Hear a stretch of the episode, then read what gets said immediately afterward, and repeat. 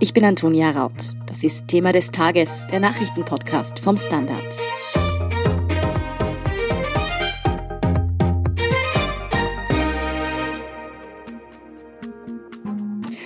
Über 100 Menschen sind durch Starkregenfälle und Überflutungen in Deutschland und Belgien ums Leben gekommen. Mehr als 1000 werden noch vermisst. Wie viele Menschen ihr Zuhause verloren haben, das ist noch nicht absehbar. In den betroffenen Gebieten herrscht immer noch Fassungslosigkeit. Also es war Land unter, man kennt es nur aus den Medien, jetzt hat man es vor der Tür. Ich habe in 38 Jahren jetzt noch nicht erlebt, dass die Inde über das Ufer getreten ist. Pegel war irgendwie Höchststand knapp 4 Meter. Ich glaube, Warnstufe ist 2,70 Meter. Ist alles sehr beängstigend, bedrückend und ja, es ist schlimm wie es nach der verheerenden Flutkatastrophe weitergeht, ob es womöglich auch Österreich noch erwischen könnte und ob solche Hochwasser durch den Klimawandel womöglich bald schon zum Alltag gehören. Darüber spreche ich mit Manuel Escher und Julia Sika vom Standard. Manuel, wie ist denn aktuell die Lage? Halten die Starkregenfälle in den betroffenen Gebieten noch immer an oder ist zumindest das Schlimmste jetzt überstanden? Stand Freitag, früher Nachmittag würde ich sagen, weder noch. Die Regenfälle halten nicht mehr an. Es war heute weitgehend trocken. Schaut auch ganz passabel aus, was die weiteren Vorhersagen betrifft. Aber ob das Schlimmste schon überstanden ist, das ist noch offen. Es gehen die Pegel mancherorts schon leicht wieder zurück, aber noch nicht besonders stark.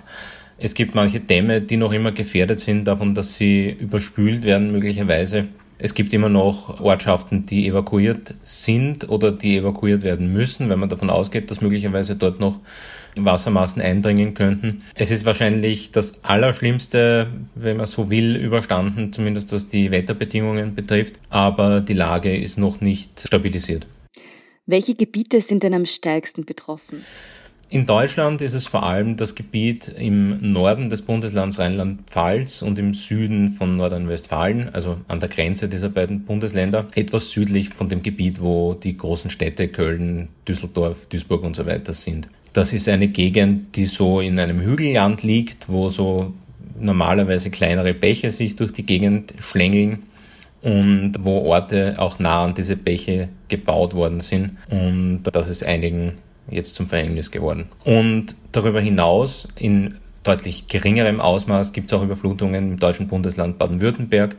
Es gab relativ schwere Überflutungen in Belgien, in dem Gebiet, das eben an diese beiden deutschen Bundesländer grenzt. Es sind einige Gebiete in den Niederlanden, auch ganz im Süden dort der Niederlande unter Wasser.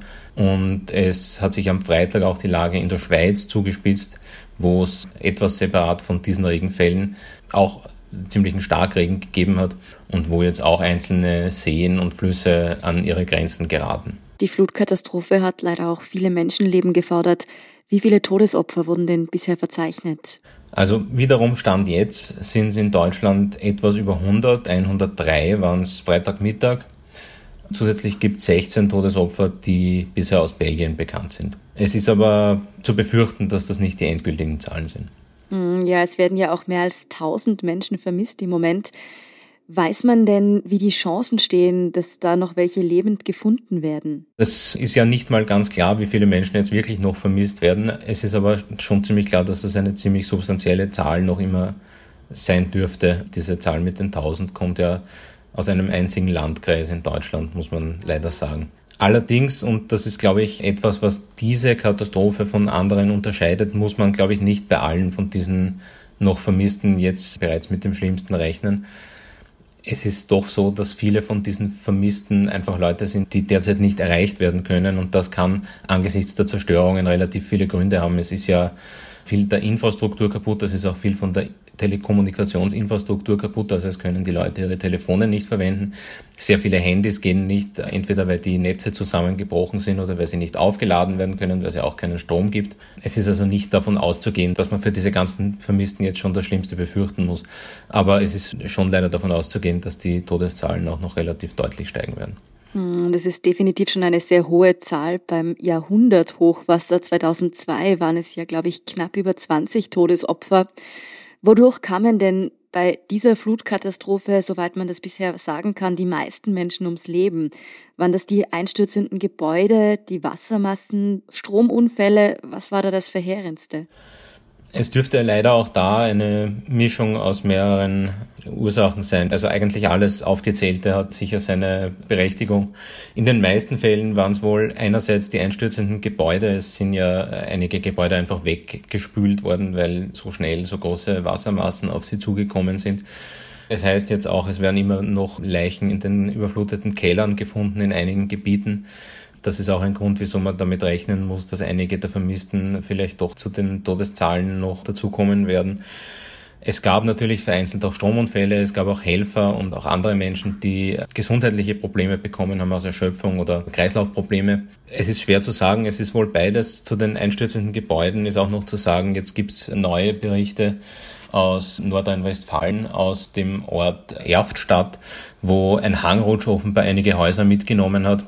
Da weiß man natürlich auch noch nicht, ob da nicht Menschen drin waren. Das ist zu befürchten. Es gibt wohl leider einige mehrere Ursachen, die da zu Todesfällen geführt haben. Mm, du hast es schon angesprochen, da sind wirklich zahlreiche Gebäude einfach eingestürzt, davongespült worden, ganze Ortschaften stehen unter Wasser. Gab es denn keine Vorkehrungen für so einen Fall oder auch Notfall-Evakuierungspläne für so ein Hochwasser? Ja, das ist in Deutschland jetzt natürlich auch ein großes Thema oder wird gerade zu einem großen Thema.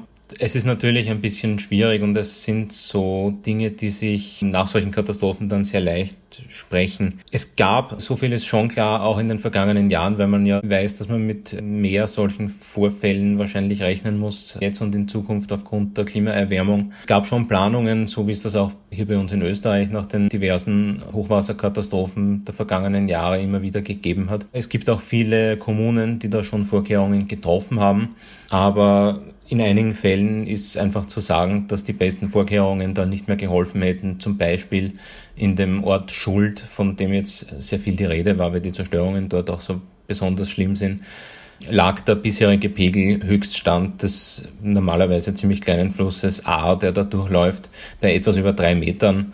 Beim Hochwasser jetzt vor zwei Tagen geht man davon aus, dass er jedenfalls über sechs Meter gelegen haben muss, denn dort ist der Pegel dann kaputt gegangen, der das misst. Ja, es sind wirklich unglaubliche Bilder, die uns da auch erreicht haben. Wie lange, wenn man das irgendwie abschätzen kann, werden denn die Aufräumarbeiten in etwa andauern? Ja, das ist schwer zu sagen. Ich glaube, auch da muss man unterscheiden, was jetzt die Intensivphase betrifft und was dann den Wiederaufbau angeht. Beides wird wohl seine Zeit brauchen. Die unmittelbaren Aufräumarbeiten sind sicher nicht morgen oder in einer Woche vorbei. Aber da kann man wohl damit rechnen, dass wenn das Schlimmste dann irgendwann vorbei ist, dass die Einsatzkräfte und die Helferinnen und Helfer schon eines Tages in den Griff bekommen haben werden in den nächsten Wochen, was die Schäden betrifft, die da angerichtet worden sind, materieller Art und was auch Traumatisierungen zum Beispiel von den Menschen, die dort leben, angeht. Da ist wohl der Zeitraum sicher ein deutlich längerer.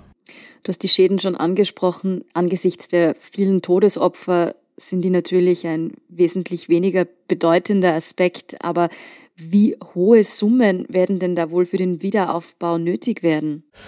Auch da tappt man noch immer ein bisschen im Dunkeln, auch deswegen, weil man das genaue Ausmaß der Schäden noch eben auch aufgrund der Telekommunikationsprobleme und der Infrastrukturprobleme noch nicht wirklich abschätzen kann. Also man weiß noch nicht wirklich, wo überall wie viel kaputt ist. Man weiß auch noch nicht, ob es irgendwo irgendwelche Häuser gibt, die noch sehr stabil aussehen, aber vielleicht so durchnässt sind, dass sie nicht weiter verwendet werden können, also abgerissen oder neu gebaut werden müssen.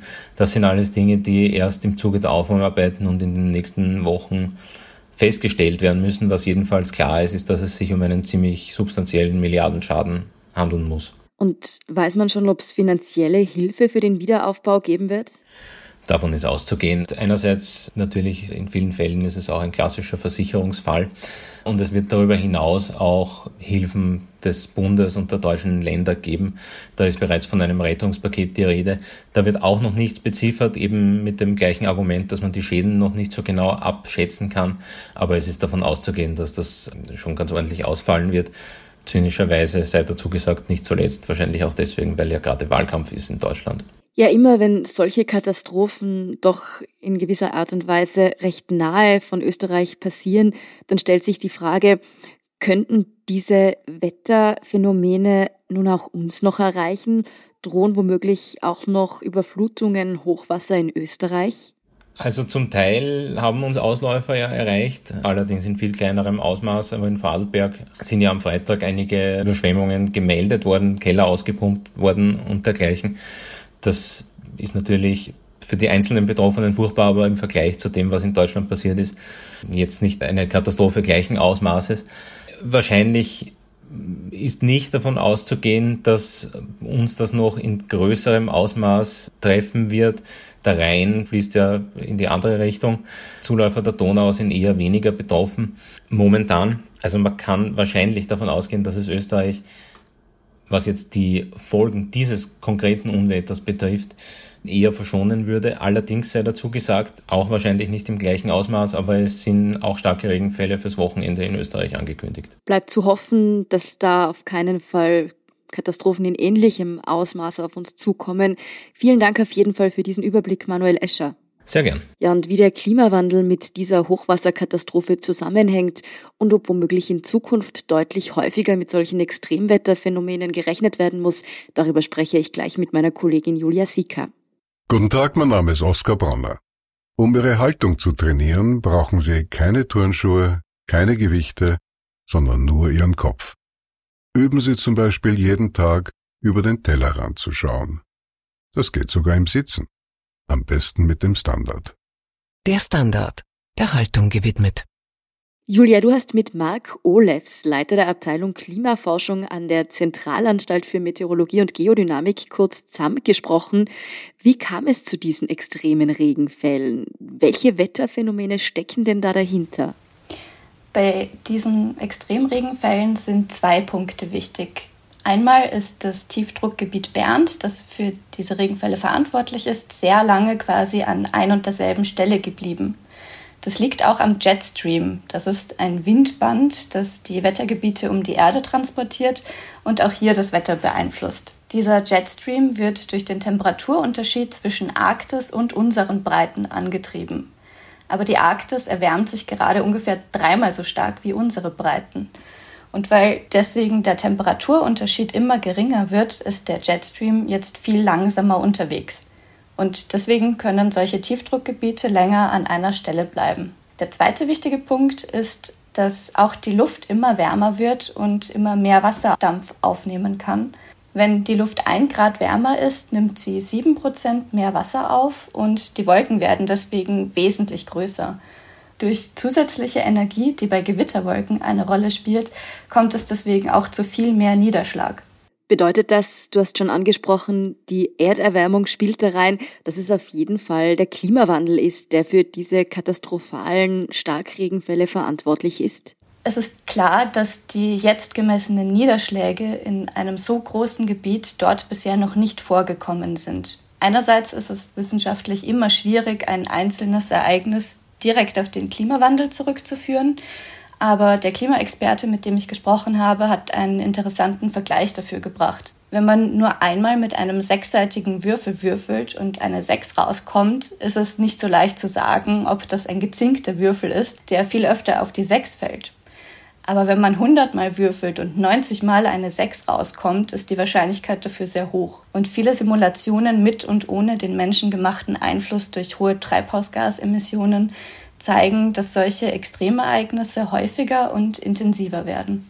Faktisch bedeutet das, wir müssen uns in Zukunft deutlich öfter auf solche Hochwasser einstellen. Könnt uns sowas jetzt hart gesagt im Jahrestakt heimsuchen? Oder dürfte das trotzdem noch eher eine Ausnahme bleiben? Wie oft und wann genau das auftritt, ist schwierig zu sagen. Aber je mehr Treibhausgase wir jetzt und in Zukunft weiter emittieren, umso häufiger und wahrscheinlicher wird das Übrigens nicht nur die heftigen Niederschläge, sondern auch Dürre und zum Beispiel langanhaltende Hitzewellen, weil auch diese Wetterlagen durch den Jetstream dann sozusagen langsamer weiter transportiert werden.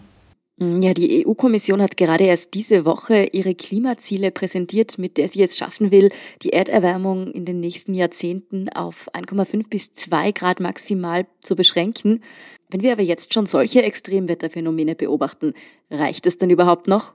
man kann schon sagen, dass jedes Zehntelgrad einen ziemlichen Unterschied macht. Expertinnen und Experten haben ausgerechnet, dass bei einem Erreichen des 1,5 Grad Ziels die Arktis im Sommer eisfrei wird, aber vermutlich ungefähr alle 100 Jahre. Bei 2 Grad wäre das aber schon alle 10 Jahre der Fall.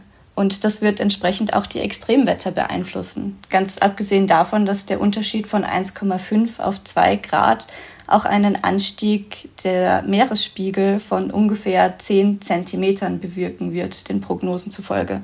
Und das macht letztendlich die globale Erwärmung zu einer echten Klimakrise für den Menschen. Das Fortschreiten der Erderwärmung wird also als ganz, ganz großer Faktor darüber bestimmen, wie und wie häufig solche Extremwetterphänomene in Zukunft auftreten.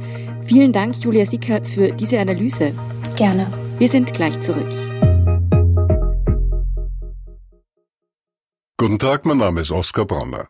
Um Ihre Haltung zu trainieren, brauchen Sie keine Turnschuhe, keine Gewichte, sondern nur Ihren Kopf. Üben Sie zum Beispiel jeden Tag über den Tellerrand zu schauen. Das geht sogar im Sitzen. Am besten mit dem Standard. Der Standard, der Haltung gewidmet. Und hier ist, was Sie heute sonst noch wissen müssen. Erstens, tausende Jugendliche und junge Erwachsene Festivalfans müssen jetzt ganz stark sein. Das von 19. bis 22. August angesetzte Frequency Festival in St. Pölten wird nicht stattfinden. Das wurde heute Freitag bekannt gegeben. Grund ist die sich ausbreitende Delta-Variante des Coronavirus. Die Gesundheit der Besucherinnen und Besucher und der Bevölkerung gehe vor, wurde heute betont. Dabei räumte die Stadt St. Pölten heute aber ein, dass das von Seiten der Veranstalter vorgelegte Sicherheitskonzept ausgezeichnet gewesen sei. Wie es für alle weitergeht, die bereits ein Ticket gekauft haben, ob sie etwa einen Gutschein für das nächstjährige Festival bekommen, soll in Kürze bekannt gegeben werden. Zweitens, die Wiener Polizei hat Ermittlungen aufgenommen, nachdem eine Frau in Wien-Brigittenau am vergangenen Sonntag nach ihrer Einlieferung ins Krankenhaus gestorben ist. Ärzte hatten am Körper der 36-Jährigen Verletzungen entdeckt, die Fremdverschulden nicht ausschließen können und die Exekutive informiert. Die Staatsanwaltschaft hat nun die gerichtsmedizinische Obduktion angeordnet, um die Todesursache zu klären und klarzustellen, ob die Frau womöglich Opfer eines Gewaltverbrechens geworden ist. Und drittens, nachdem es bei Matura-Reisen des Reiseveranstalters X-Jam zu Vergewaltigungen und sexuellen Übergriffen gekommen sein soll, ist nun ein neues Sicherheitskonzept geplant. Bei der diesjährigen Reise in Kroatien wurde unter anderem ein Security-Mitarbeiter wegen mehrfacher sexueller Belästigung angezeigt. Gegen einen 19-jährigen Teilnehmer wird wegen Vergewaltigung einer jungen Oberösterreicherin ermittelt. Dass es ein besseres Sicherheitskonzept auf solchen Matura-Reisen braucht, bestätigt auch Ursula Kussig vom Notruf bei sexueller Gewalt Gewalt. Meine Kollegin Beate Hausbichler von Die Standard hat sie interviewt. Das ganze Gespräch und welche Hilfsangebote es für Opfer sexueller und sexualisierter Gewalt gibt, lesen Sie auf derstandard.at. Dort finden Sie außerdem alle weiteren News zum aktuellen Weltgeschehen. Um keine Folge vom Thema des Tages zu verpassen, abonnieren Sie uns bei Apple Podcasts oder Spotify. Helfen können Sie uns mit einer 5-Sterne-Bewertung und, wenn Sie uns über Apple Podcasts hören, neuerdings auch mit einem der Standard Podcast Premium Abonnement. Für 3,99 Euro im Monat können Sie direkt unsere Arbeit unterstützen und Sie hören außerdem alle aktuellen und künftigen Folgen von Thema des Tages und von unserem Schwester-Podcast Besser Leben ohne Werbung. Dazu suchen Sie in der Apple Podcast App einfach unseren Kanal Der Standard und schließen dort dann einen Der Standard Podcast Premium Abo ab. Wenn Ihnen unsere Arbeit gefällt, dann freuen wir uns außerdem, wenn Sie uns eine nette Rezension schreiben. Verbesserungsvorschläge und Themenideen sind natürlich genauso willkommen. Die bitte direkt an podcast.derstandard.at. Danke für Ihre Unterstützung. Ich bin Antonia Raut. Baba und bis zum nächsten Mal.